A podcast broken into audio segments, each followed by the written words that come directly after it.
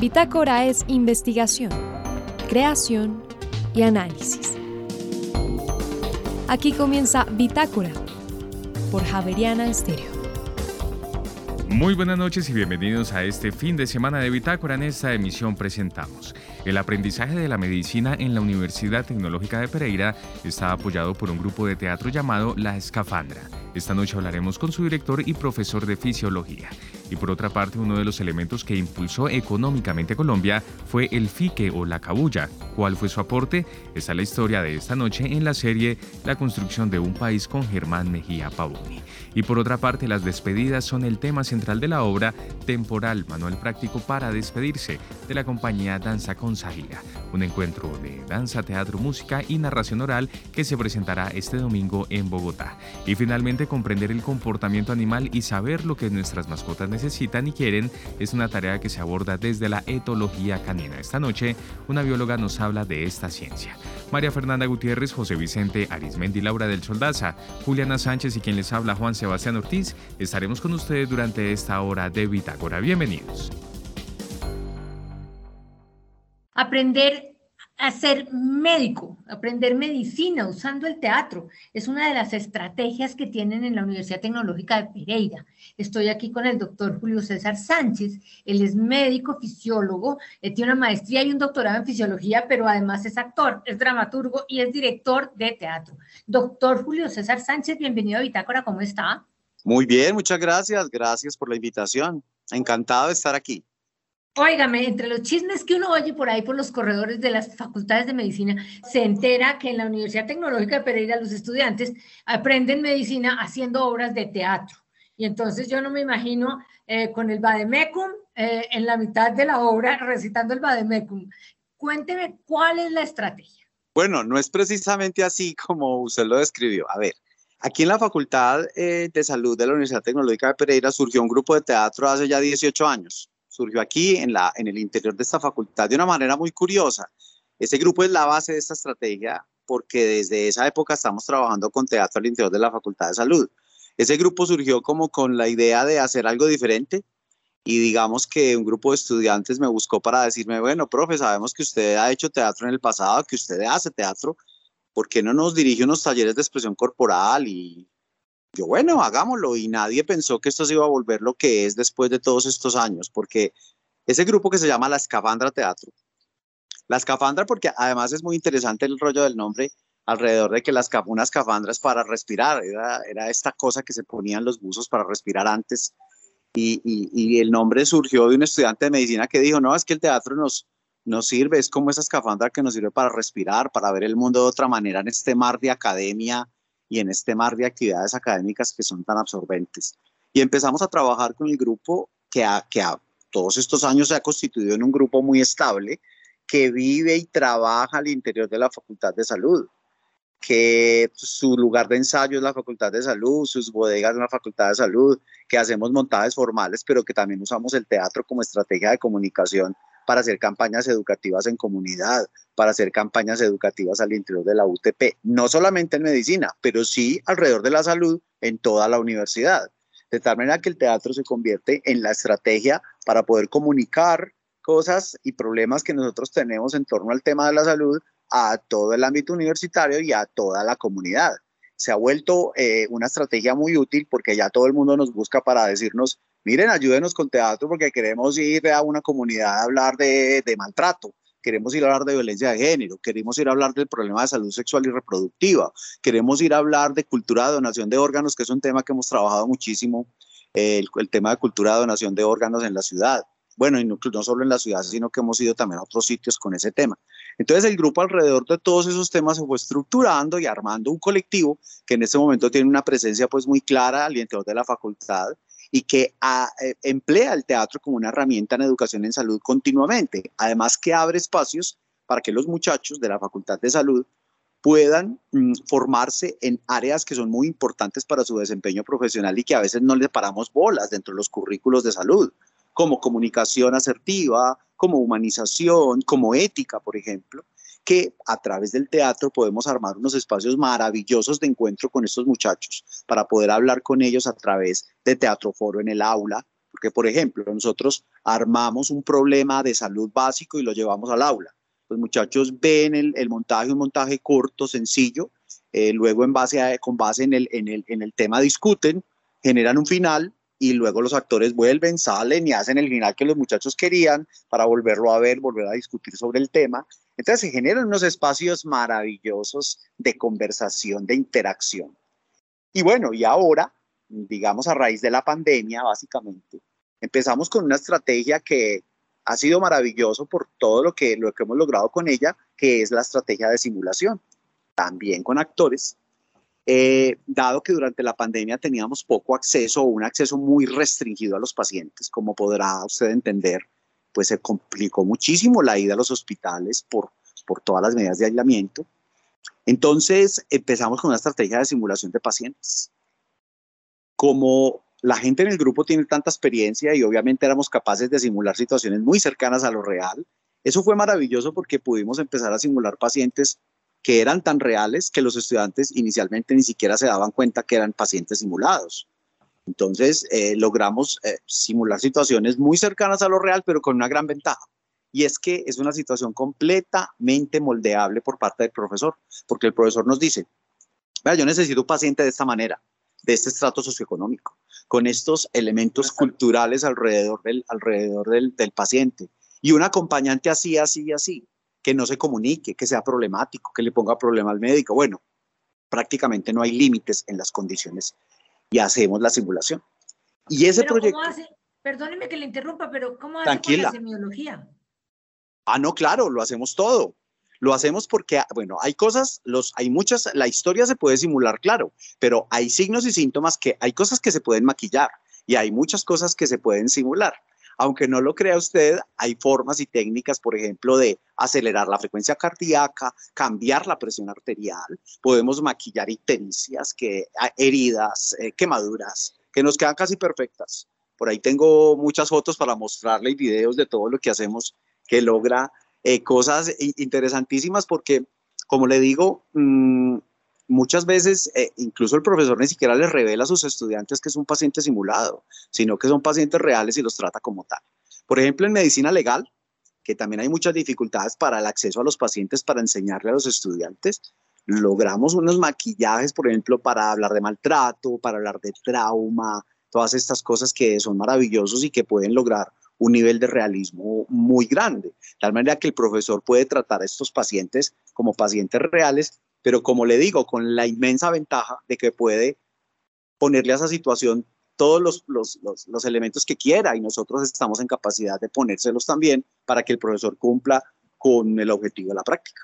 No, me parece increíble lo que me está contando, sobre todo en esa, porque la parte de la, eh, me imagino que en prácticas en psiquiatría, en todas esas prácticas que pues relacionadas con la humanización, con la ética, pues va eso, eso va fácil porque eso va conversado pero cuando usted está hablando de los síntomas y los signos de la enfermedad, me parece complicadísimo. No me imagino. Tengo unos simuladores, por ejemplo, de tos, de dificultad respiratoria, de signos pulmonares como sibilancias y estertores, que ah, son unos sonidos que escuchamos y ellos han aprendido a hacerlo porque hay técnicas para hacerlo y lo han logrado, que son unos simuladores perfectos de ese tipo de cosas. Simulan, la, simulan por ejemplo, algunas otras, por ejemplo, las parálisis en, neurología, en los tipos de marcha en neurología que adquieren estos pacientes, las simulan casi perfectamente. Increíble. Óigame, y usted dice que es gente con mucha experiencia. ¿Eso quiere decir que usted tiene un equipo de teatro que ya hace la cosa y cambian de semestre y cambian de semestre, pero ellos siguen siendo los actores. Claro, yo tengo un, equipo que es el grupo de teatro base, eh, con el cual hacemos todas estas actividades. Y estos muchachos, hay gente ahí, estudiantes de medicina, pero son estudiantes de toda la universidad. Es decir, el grupo ha, ha crecido tanto que ha llamado gente de toda la universidad. Nosotros tenemos que hacer un semillero cada semestre donde, donde abrimos las puertas al que quiera venir a experimentar y ahí viene gente de todas partes. O sea que yo en mi grupo base tengo gente de todas las facultades y tengo no solo estudiantes, tengo profesores, tengo médicos, enfermeras, tengo gente de todas las profesiones. Eso nos da una ventaja muy grande, pues porque claro, eh, podemos servir de puente entre lo que es el teatro y lo que es la medicina como tal y entendemos muy bien el lenguaje de los profesores y podemos traducir lo que ellos necesitan en las prácticas. El grupo base son de todas las carreras, también hay de medicina, pero son de todas las carreras. Claro, los estudiantes van pasando, van pasando por los semestres y siguen en el grupo. Obviamente hay una rotación de personas. También tengo muchos que terminan su carrera, se van y luego vuelven. Eh, por darte un ejemplo, tengo ahora un psiquiatra que estuvo en su carrera, se fue, se especializó en psiquiatría y luego volvió. Nuestro psiquiatra de cabecera que nos ayuda pues con, con todo lo que tiene que ver con esa área. Eh, ¿La universidad patrocina? Bueno, en este momento nosotros estamos financiados por proyectos de extensión. Eh, hacemos muchos proyectos de extensión que son proyectos que la universidad saca convocatorias periódicas eh, sobre todo estos proyectos para trabajar con comunidad o para trabajar en temas específicos dentro de la U, o este tema de la simulación con actores, también eh, se ha trabajado a través de proyectos de extensión, de tal manera que sí, la respuesta es sí, la universidad ayuda a patrocinar los proyectos como usted me habla que son proyectos, ustedes hacen seguimiento al resultado del proyecto, quiero preguntarle si ustedes logran generar un proceso de apropiación social que se pueda visibilizar después en la población. Claro, nosotros hemos hecho mucha investigación alrededor del tema, eh, del impacto que, que tiene este trabajo y estamos haciendo mucha otra porque queremos mirar, entender bien el impacto que tienen estas estrategias ahorita en educación médica, que es el tema que estamos trabajando con simulación con actores. Están corriendo ahora proyectos de investigación para trabajar precisamente ese tema. Y como le digo, como hemos trabajado con teatro en diferentes estrategias, con diferentes comunidades, también hemos hecho investigación acerca de los efectos que esto tiene. Es más, no, yo, yo que dirijo un grupo de investigación en fisiología aplicada, eh, cuando usted sabe que ahorita todos los proyectos tienen que tener una estrategia de apropiación social y nosotros toda la apropiación social la hacemos a través de teatro. Por eh, contarle algún ejemplo, ahora estamos trabajando con un proyecto en las escuelas que busca asociar eh, tipos de parto con, eh, con bullying, con, con matoneo escolar.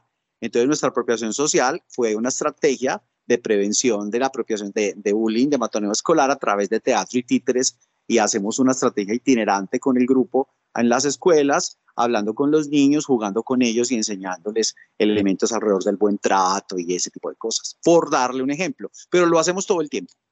¿Usted estudió teatro?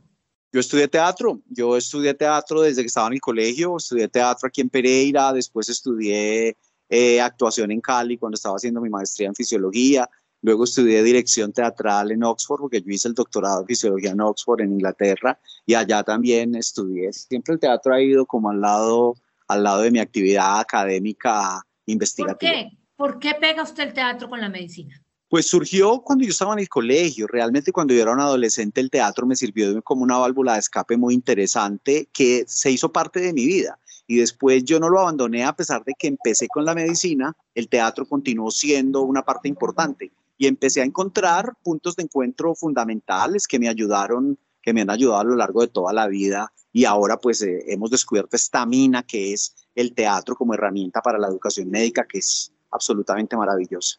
Es absolutamente maravillosa. Yo creo, ¿hay alguna otra universidad, conoce usted otro programa que está haciendo lo mismo que usted? Usted es totalmente neófito en este este asunto.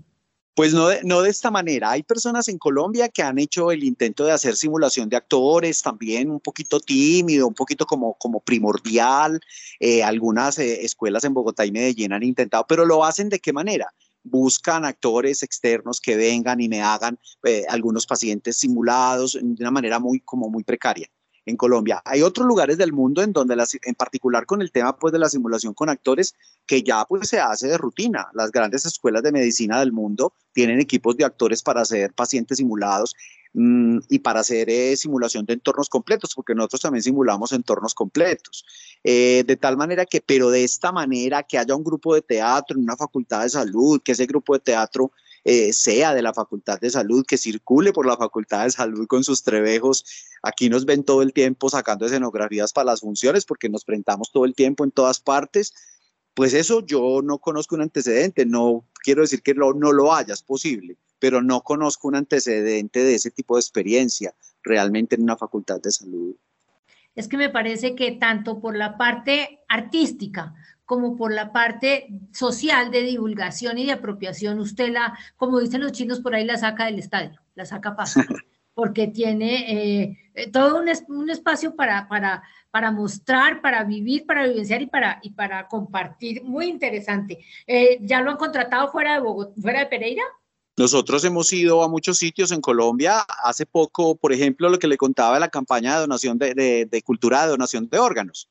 Trabajamos con varios grupos de trasplantes en Colombia. El grupo de trasplantes de la clínica de, de Sommer de Río Negro nos invitó a una gira por el Oriente Antioqueño. Fue maravilloso porque tenemos una obra dos realmente, dos montajes que tratan sobre eso, sobre cultura de donación de órganos e hicimos una gira por todas las ciudades del oriente antioqueño con la gente y ellos después vienen los expertos, hablan del tema, el teatro sensibiliza al público y luego llegan los expertos a, todo lo demás. Hemos ido con nuestros montajes a muchas ciudades del país en los festivales de teatro universitario porque nosotros representamos a la Universidad Tecnológica como grupo universitario y hemos ido a muchísimos sitios, hemos ido con nuestras campañas eh, em, alrededor de diferentes temas, por ejemplo, el, de tema de, de, mm, salud sexual y reproductiva, lo hemos trabajado también por todo el eje cafetero y Antioquia en diferentes ciudades. Eh, hace unos, eh, tres, unos cuatro o cinco años hicimos una campaña muy interesante con que fue patrocinada precisamente por la OMS alrededor de ese tema para el uso del condón que hacíamos con payasos itinerantes, por, lo hicimos por muchas ciudades, trabajando de una manera maravillosa, pues eh, educando a la gente, yendo a los grupos de riesgo, nos metíamos a los sitios donde estaban las poblaciones vulnerables, a jugar con condones gigantes y a enseñarles cosas a través del teatro y la lúdica, que es lo que, lo que nos gusta hacer. Así que sí, pues por contarle algunos ejemplos, pero la respuesta a su pregunta es que sí, hemos ido a muchos sitios, ya la gente nos busca. La Asociación de Hospitales, por ejemplo, hace unos años también quería hacer una campaña para promover el amor por los hospitales y nos buscaron para que nosotros les montáramos la campaña e hicimos una gira por todos los hospitales de Risaralda, Caldas y Quindío, eh, promoviendo el amor por las instituciones de salud a través de, una, de puro teatro, porque era una campaña fundamentada básicamente en teatro.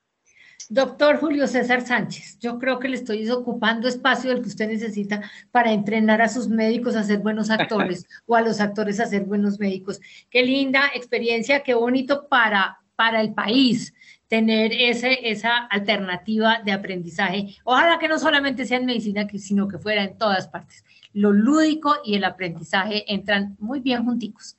Le agradezco mucho este rato que me dio en Bitácora y, y cualquier cosa por aquí, pendientes en, en, en Javeriana Estéreo. No, gracias José por la oportunidad de hablar de lo que me apasiona. Siempre hablar de lo que a uno le apasiona es, es una belleza porque se llena uno de, de, de entusiasmo todos los días por seguir haciéndolo. Que así sea muchas gracias. Y ahora en Bitácora, una muestra de la música sin fronteras de Javeriana Estéreo, país, Grecia, intérprete Eleferia Arvanitaki, canción Driven In. Ya regresamos. Καρφωτή στο νερό σε ένα μπλε που όλος σπάει καρφωτή στο καθρέφτη που σπάει. Καρφωτή σε ένα μπλε που με κόβει. Στα δυο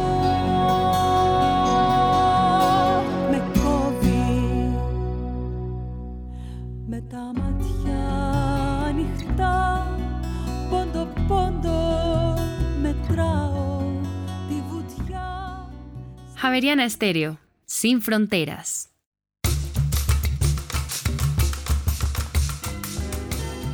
El fique, o para que nos entendamos, la cabulla, jugó un papel importantísimo en el desarrollo económico de este país. Vamos a hablar de esa industria del fique en esta serie que todas las semanas aparece en Bitácora y después queda disponible en la página web que se llama La construcción de un país con el historiador Germán Mejía Pavoni. Profesor, buenas noches. José Vicente, buenas noches, un gusto estar acá. ¿Por dónde arrancamos la historia del fique? ¿Por Santander, me imagino? Por los Santanderes, sí, señor. es una tierra propicia para el fique está desde los siglos coloniales, se aprovecha, se aprende a sacar esa fibra. Eso es de terreno árido. Sí, señor, seco. Y el, yo no sé describirla, pero es una es, es, una penca. Es una penca, tiene unas hojas grandes y, tiene de cada una sacan como unas 20 hojas de esas y la empiezan a sacar las fibras que es la que va a producir. Y chuza. Sí, tiene púas. Sí, no, no es sencillo, pero para que la planta no se muera del todo no la pueden deshojar completa, eso tiene sus ciclos, en fin. Ahora, Germán, uno asocia la cabulla, el fique, con algo, digamos, humilde, campesino. Claro. ¿Cómo eso se volvió una industria importante para el país? Porque los empaques fueron de fique. Y es en una época en que todavía las fibras que provienen del, del petróleo, en fin, que van a ser los costales hoy en día, que son, son, son, son O sea, estos antes del plástico existía el fique. y solo el fique. Sí, eran talegos de tela, pero uno no, no empaca. Pongámosle esto a escala. Si Colombia exporta un millón de sacos de café, entrando el siglo XX, tenía un millón de costales que se usan una sola vez. Claro. Y son costales que sean capaces de soportar 60 kilos. Exacto, exacto. Y tenían una ventaja, y es que no, por el tamaño del café y la forma, no había que hacerla en un tejido apretado.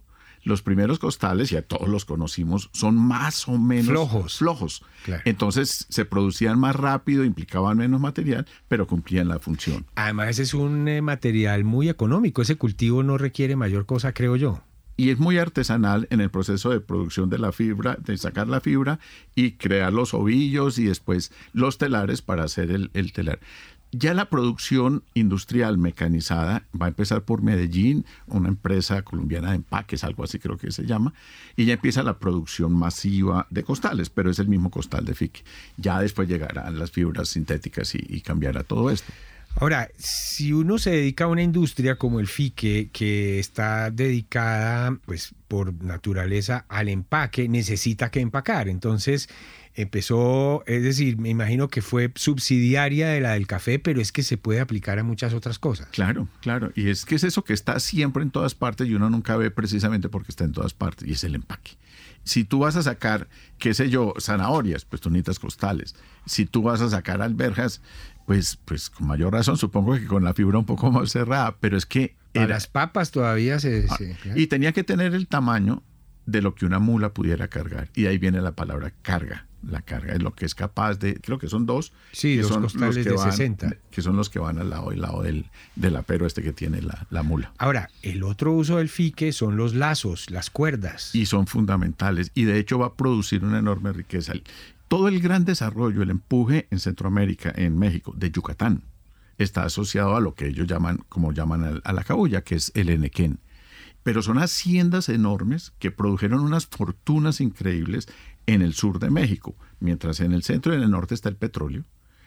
Yucatán se desarrolla con base al enequén y va a producir una estructura de haciendas con esclavitudes y cosas muy complicadas, pero ¿cuál es la, la demanda que ellos están tratando de cubrir? Todo el desarrollo de las flotas mercantes, de la navegación, en un momento en que el mundo se mueve por barco, porque todavía no hay aviación, usa cables, usa, usa manilas Gruesísimas. gruesísimas porque tienen que aguantar estos barcos y eso es cabulla. Claro. Y es la riqueza. Eh, Nosotros no entramos a eso, pero nosotros tenemos cabulla.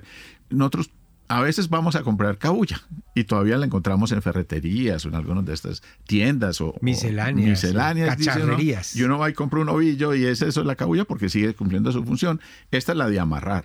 Ahora, la cabulla hoy en día es un objeto artesanal de lujo. Se sigue produciendo y hay objetos hechos con cabulla muy bellos y gente que está viviendo de eso. Claro, porque es que había una cabulla ordinaria que sigue existiendo, pero hay una cabulla muy elaborada, muy bonita, claro, muy claro. estética. Y además lo que tú puedes con tus manos y tu creatividad hacer con eso, y eso es enorme. Ahora, Germán, estaba pensando que es que antes de que se inventaran los containers, los barcos se cargaban de una manera distinta y Sí. muy probablemente ahí había costales, porque ¿qué más iban a No, hacer? es que eran costales. Que, ¿Cómo llevar, volvamos al café, llevar desde la finca, donde ya tienes el café seco, ya está el granado, todo esto, y tú lo vas a poner en Alemania.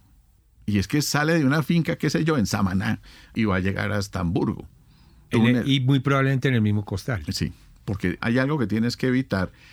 Algo que se vuelve caro es cada vez que tienes que hacer una transferencia de un medio de comunicación a otro, o sea, de la mula al ferrocarril o a la navegación a vapor, que llega al puerto, va a una bodega, vuelve y se sube a un barco, que llega a otra bodega y llega hasta el destino final. Todo eso te ha costado y todo eso te puede estar deteriorando si el empaque no es bueno.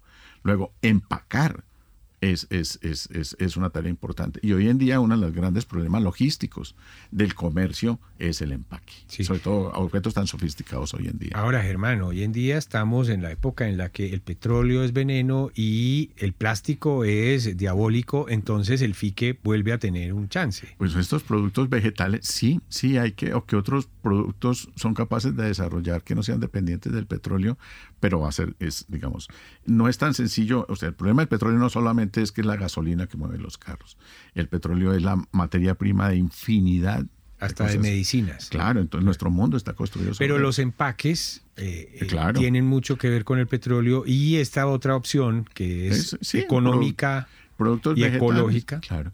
Y en el momento en que vuelva a ser más barato la fibra vegetal que está sintética, pues se volverá a poner de moda. Y hoy en día almacenes de lujo te entregan las cosas en fique como cosa de lujo, eh, bonita, como, como, y es parte de lo que puede estar señalando. Es cierto, pues en esta serie de la construcción de un país quisimos dedicarle este capítulo a conversar un rato sobre una industria que, como dice Germán Mejía Pavoni, pues está en todas partes y por eso no la vemos, pero está en muchísimos más lugares de lo que uno se imagina que es la industria de la cabulla o el fique. Y movió el mundo por décadas, o sea, pero realmente por décadas, casi casi más de un siglo completo, se movió con costales. Así es. Hasta la próxima, Germán. José Vicente, mucho gusto en estar acá.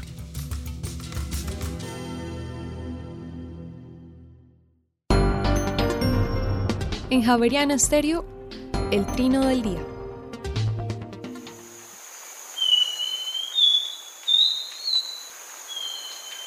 Estamos escuchando al saltarín turdino, en grabaciones captadas en Nariño y Boyacá un pájaro de unos 17 centímetros de alto al que le gusta vivir en matorrales altos y en la parte inferior de los bosques húmedos.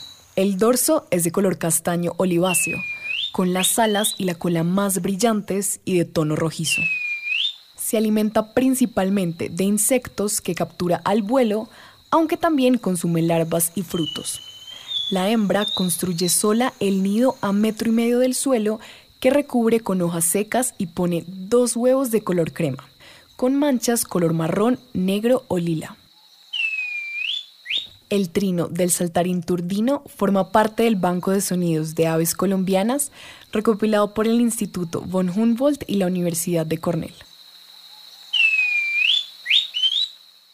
Este fin de semana vamos a poder disfrutar en Bogotá en dos únicas funciones una obra que combina danza, la narrativa, eh, el teatro y por supuesto la música. Se trata de Temporal, manual práctico para despedirse y esta noche está con nosotros su directora Luz Ángela Clavijo. Luz Ángela, muy buenas noches y bienvenida a esta misión de Bitácora. Buenas noches Sebastián, muchísimas gracias por la invitación. Muy bien, es una obra que tiene como base la danza árabe, pero que a su vez explora otros ritmos de la música, pero también otros lenguajes eh, artísticos. Exactamente. Em, digamos que la, base pues, de, la, de la estructura de la obra pues, incluye mm, la danza árabe, pero la complementamos con eh, propuestas de danza contemporánea y jazz.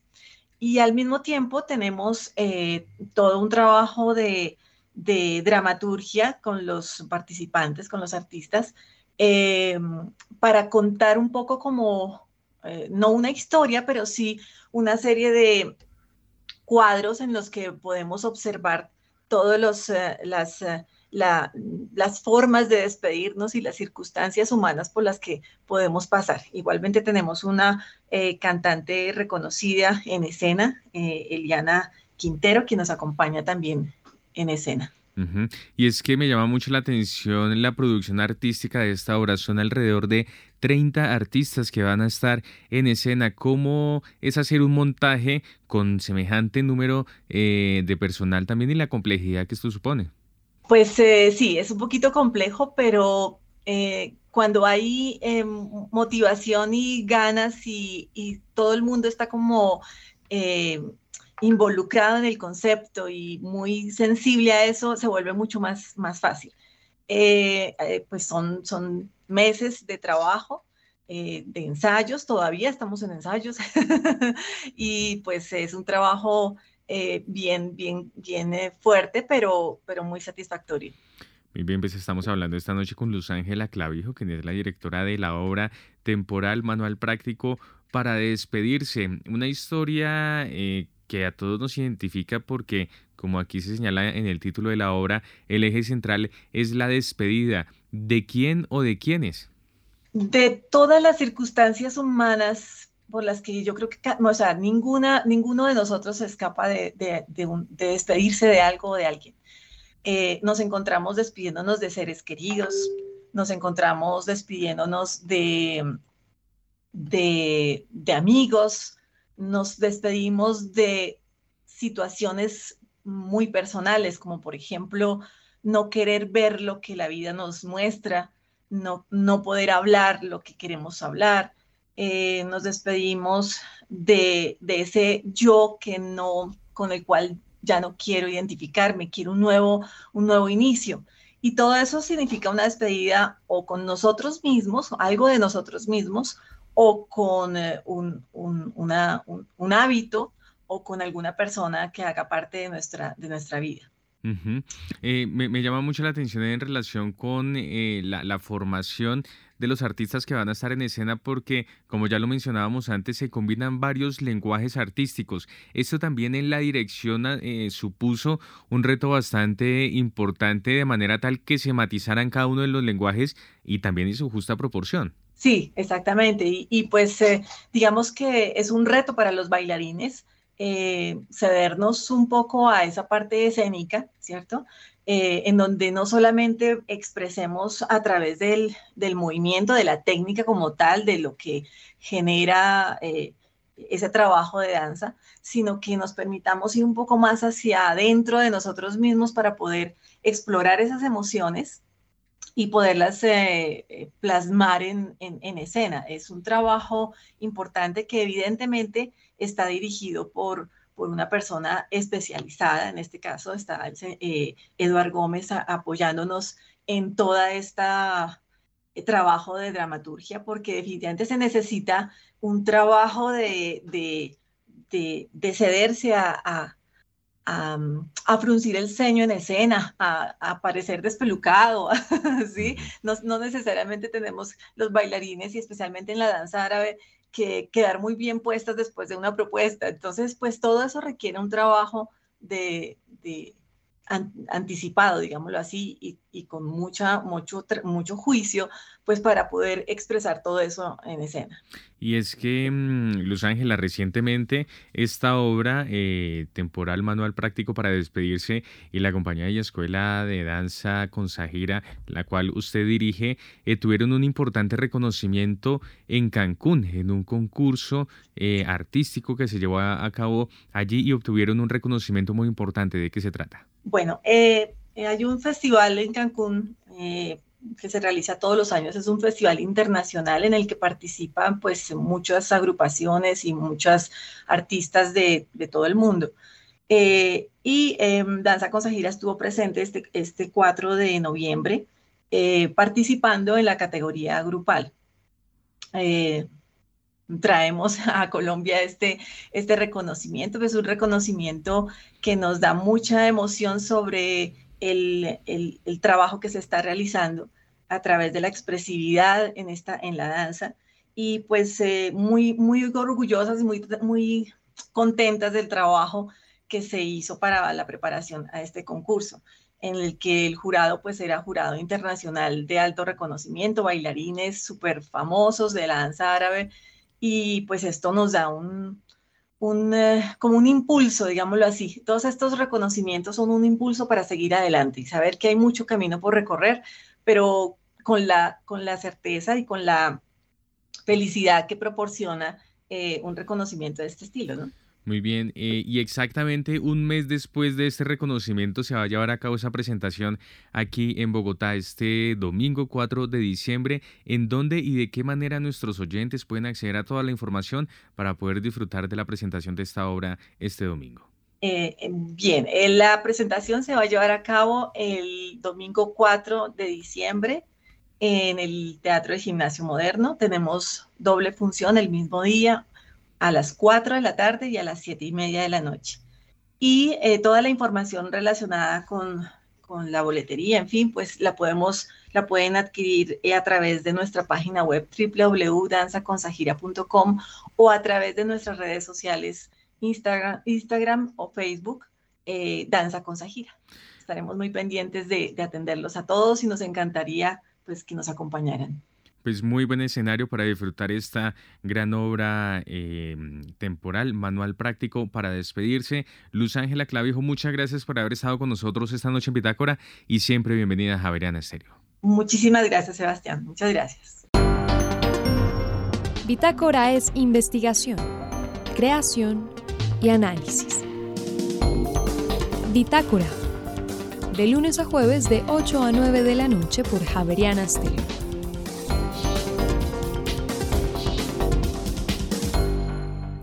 El estudio del comportamiento animal se llama etología. Estamos esta noche con Eliana García, ella es bióloga de la Universidad Javeriana y ella se ha especializado en etología canina, el estudio del comportamiento de los perros. Eh, Eliana, bienvenida a Bitácora, ¿cómo le va? Hola, muy bien, muchas gracias, un gusto. Cuénteme un poco más, porque uno dice etología, estudio del comportamiento animal, pero usted, ¿qué es lo que realmente hace y para qué? Bueno, claro que sí. Eh, yo soy etóloga y soy bióloga y trabajo toda la parte del comportamiento animal, específicamente en perros. Entonces, es como un área de estudio de la ciencia que trabaja alrededor de los problemas conductuales que se puedan presentar en los perros. Llámese agresividad, reactividad, nerviosismo, incluso la hiperactividad y también todo el tema alrededor del lenguaje corporal de los perros. Entonces, digamos que como tal, en lo que me enfoco es en crear vínculos y conexiones entre el tutor y su perro em, mediante eh, que cada uno de los dos pueda entenderse, ¿no? Como son dos mundos totalmente diferentes, entonces que el perro entienda lo que eh, su tutor pues le está pidiendo mediante comandos y que el tutor entienda el lenguaje corporal del perro. ¿Y uno qué estudia para aprender eso? Uno puede estudiar veterinaria o biología y especializarse directamente en la rama de etología, que es como lo, lo paralelo, diría, como una analogía a la psicología humana. Sí, lo que pasa es que me parece difícil eh, hablar de perros. Cuando usted eh, resuelve, usted termina su carrera de biología y resuelve estudiar etología, ¿qué materias ve? ¿O eso en dónde lo estudia uno? Se, ven, se ve psicología clínica, se ve estudios también veterinarios, o sea, todas las materias relacionadas como a medicina, y a fisiología canina también para entender cómo funciona pues el cuerpo del perro. Y se ve muchísimo sobre ecología, mm, ecología, adaptación, esas materias principalmente. para entender cómo, cómo, el perro se desarrolla pues en el, en el, en el entorno, ¿no? Sí. Usted me dice que aprende a entender el lenguaje corporal del perro. Eh, pero cada perro, eso lo pasa como a los humanos, cada uno de nosotros tiene un lenguaje corporal. Yo manifiesto eh, eh, con mi corporalidad la alegría de una manera diferente a otra persona que también tiene alegría, pero la, la manifiesta diferente o no. Sí, en general los perros tienen como tal un, un lenguaje corporal que es común claro, para la especie. Eh, sin embargo, hay muchos casos específicos donde, por ejemplo, un perro nos está diciendo a través de las orejas, a través de la postura de la cola, a través del pecho, eh, los ojos, eh, la boca, que está atravesando una situación específica que, por ejemplo, no le gusta. Entonces, la intención también es como entender para ese perro y para esa situación que está pues aconteciendo, que, qué es lo que está pasando, cómo está pasando y desde dónde y el por qué. Al entender eso, nos entendemos muy bien también con el animal directamente, como que puedes identificar si esa situación le genera estrés, miedo, si le gusta, si lo disfruta. Entonces, en general, los mecanismos como de respuesta del perro sí, sí son comunes para la especie eh, de perros, pero varían dependiendo de la situación en la cual se encuentra el animal. Dificilísimo me parece. Cuénteme, eh, porque es que me lleva usted a pensar qué significa domesticar un perro o, qué significa pues que los perros en general son animales domésticos. ¿Es porque entienden más al humano? El, el concepto de animal doméstico es porque sabe vivir en esta sociedad. Eso es, de eso nos estamos, a eso nos estamos refiriendo. Como tal, el concepto de domesticación realmente surge a partir de tomar un animal, pues que está en la naturaleza, que pues en este caso sería hablando de los lobos. Eh, el lobo se dio cuenta que podía conseguir comida estando cerca a los humanos y los humanos se dieron cuenta que el lobo podía protegerlos de, de algún riesgo o algún otro animal mucho más grande. Se convirtió en un, un tema como de servicio, tú le brindas un servicio al otro y obtienes algo a cambio y la domesticación surge ahí, cuando empieza esa convivencia y cuando empieza uno a brindarle al otro algo que lo pueda beneficiar. Entonces, pues en este caso, eh, al día de hoy la domesticación también es, por ejemplo, la creación de razas de perros que pueden ser llevados en un bolso, ¿no? Entonces, estos perros están modificados genéticamente y eso ya es la, la misma domesticación llevada al límite, ¿no? Como a otro extremo, que es ya crear una raza que pueda ser un perro de compañía y que no tenga ninguna función de protección frente a la persona, pues que lo, sí. que lo tiene. Todos los perritos chiquitos de las señoras que los montan en el avión, ahora que está de moda montar en los perros en el avión, son de esos. Óigame, eh, ese proceso le quita al perro el ser salvaje y el quitarle un comportamiento natural a un perro, ¿eso está bien? Justamente em, en esta ciencia de la que hablo, en la etología, buscamos que se conserve todo lo que eh, gira alrededor de las necesidades fisiológicas básicas pues, del perro. Buscamos que no se le humanice justamente, que no se le empiece, por ejemplo, a poner ropa, que no se le empiecen a celebrar los cumpleaños, que no se le empiece como a, a de pronto adjudicar como cosas que son humanas propiamente y sí que se conserve el leerse, por ejemplo, el lenguaje corporal. Entonces, el perro, ¿qué te quiere decir? Se quiere relacionar con ese otro perro. Si al perro le gusta revolcarse, ensuciarse, mojarse, correr, si muestra los dientes, todo eso que son como conductas naturales propias del animal. Entonces, la etología también busca que se conserve eso, pues que es lo que naturalmente el perro hace y que además el humano pueda entender que eso hace parte de lo que es ser un perro y tener un perro además, ¿no? Eh, uno usa mucho los perros y los educa para que hagan cosas. Esa educar, ese educar a un perro, eh, ¿no es forzar mucho la naturaleza? Yo digo que de pronto se puede encontrar un equilibrio. Eh, a mí, digamos, me parece fundamental y clave el tema de la educación canina, mm, pero finalmente termina en esas sesiones también educándose es más el tutor de ese perro eh, en lo que hablábamos ahora eh, un poco, ¿no? Como en entender lo que el perro está necesitando, el que tenga todas sus necesidades eh, básicas cubiertas. Y pues el perro recibe también cierta educación, cierto entrenamiento, es más por el tema de que convive en una sociedad, entonces donde hay niños, donde hay personas mayores, donde le toca a veces entrar a centros comerciales o frecuentar calles que son muy transitadas, entonces yo diría que en ese caso podría funcionar como tal eh, la educación canina y el entrenamiento. ¿Tienen eh, detrás de esto, deben tener comités de ética o la cosa funciona sin... Me, me, voy, estoy pensando, ¿saben qué? Estoy pensando en estos perros que los educan para detectar droga en los aeropuertos. Eso me parece que eso, eso éticamente se sale de los parámetros de la ética clásica, ¿o no? Claro que sí, porque ponemos como al servicio a otros seres, ¿no? Para para, digo yo, como resolver cuestiones que de pronto el mismo humano no puede.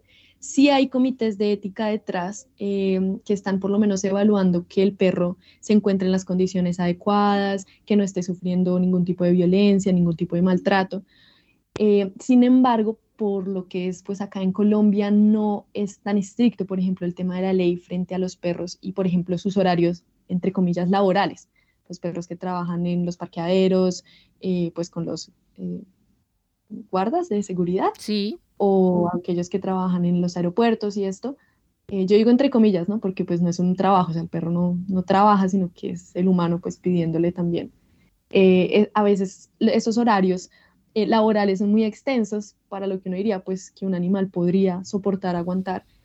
A pesar de que sí hay comités que regulan, pues digamos que no siempre se aplica como esa ley, claro al, ser. En otros países es un poco más, más fuerte, más riguroso y, se tiene mucho cuidado con eso. Eh, yo estaba pensando en estos perros que detectan droga, es, dicen, yo no tengo ni idea, pero he oído que lo que pasa es que los eh, les dan esa droga primero y los adaptan a esa droga para que la encuentren después. Y, entonces, la verdad es que son como más bien como adictos, ¿eso es cierto? Bueno, pues yo lo que tengo entendido eh, referente al entrenamiento para que un perro encuentre determinado, determinada sustancia es la exposición directa. Sin embargo, no la consumen como tal, no se la aplican y el, y el, animal nunca llega como, como tal a consumirla, sino es más una cuestión de exposición, es decir, le ponen un objeto que tenga un olor, una sustancia como la que necesitan rastrear cerca y lo acostumbran efectivamente a esa sustancia eh, sin embargo, yo sí sé que hay comités que regulan, por ejemplo, que el perro no vaya a sufrir, eh, en caso tal de que sea una droga, por ejemplo, que le pueda generar algún daño, que el perro no vaya a sufrir por esa exposición, no vaya a sufrir de pronto una enfermedad o que pueda desarrollar de pronto algún trastorno o algo. Eh, pero sí es a través del olfato que se estimula, entonces sí tiene que haber una exposición a la sustancia como tal. Óigame, ¿por qué termina? Es decir, usted, ¿qué, la llevó a usted a ser etóloga? Es que me sigue pareciendo, yo no, primero no pensé que fuera toda una profesión, una especialización, pensé que era como más un gusto, un, pero, pero eso es, tiene un futuro hacia dónde. Bueno, la etología es un campo muy bonito. A mí lo que me llevó a, a estudiar esto y a ejercerlo también en mi trabajo es como el ver que de pronto las personas no se entienden tan bien con los perros y es muy, es decir, todo el mundo hoy en día tiene un perro en su casa. Yo veo por la calle que van con los perros jalando la correa un montón. Algunos perros tienen muchos problemas de reactividad, es decir, que quieren ir a ladrar o de pronto morder o que no se llevan bien con otros perros. Y yo veo pues todos estos conflictos que de pronto llega un cachorro nuevo a la casa y le destruye toda la casa a la persona y claro, en mi mente, pues yo también tengo una perrita hace ya siete años y la he trabajado alrededor de la etología. Es una perra muy tranquila, no tiene, digamos problemas de la conducta.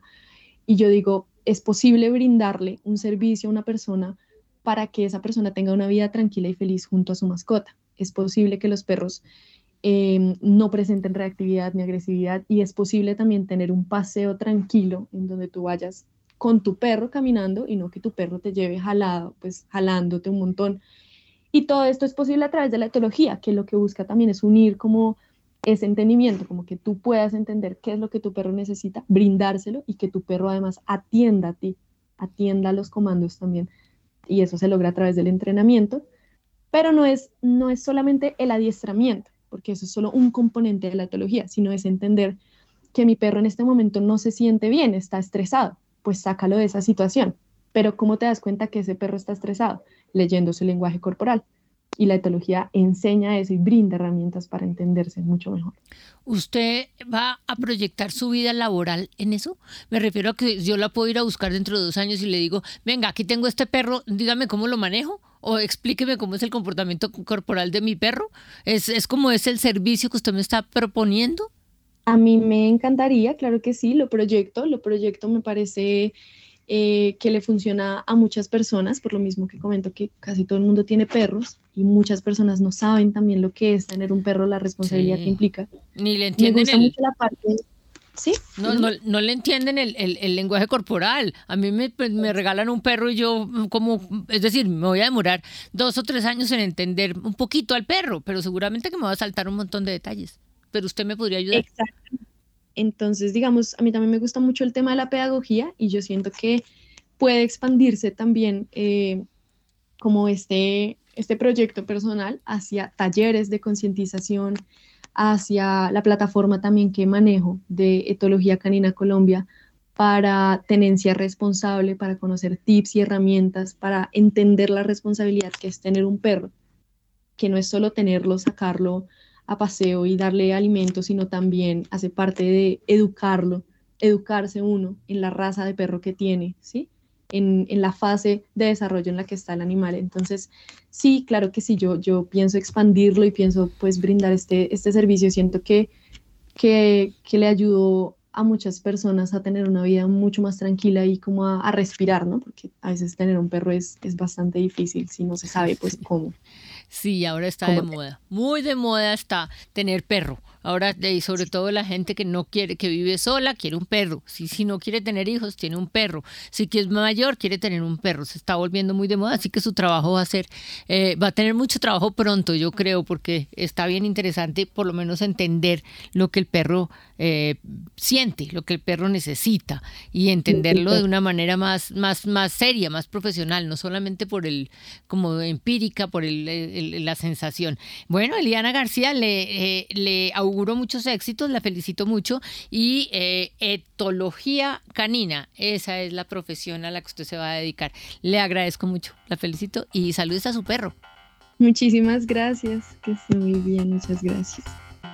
Y antes de finalizar esta emisión de Bitácora, les tenemos tres recomendaciones culturales para que ustedes se programen con nosotros durante este fin de semana. Iniciamos nuestra agenda con la sexta edición del Festival Domo Lleno, un encuentro internacional de audiovisual que busca fomentar la exploración y experimentación audiovisual y sonora en formatos full dome y visibilizar el trabajo de artistas emergentes como consolidados nacionales e internacionales en la escena de las artes visuales, la tecnología y la ciencia. Desde las 8 de la noche, mañana en en el Domo del Planetario de Bogotá.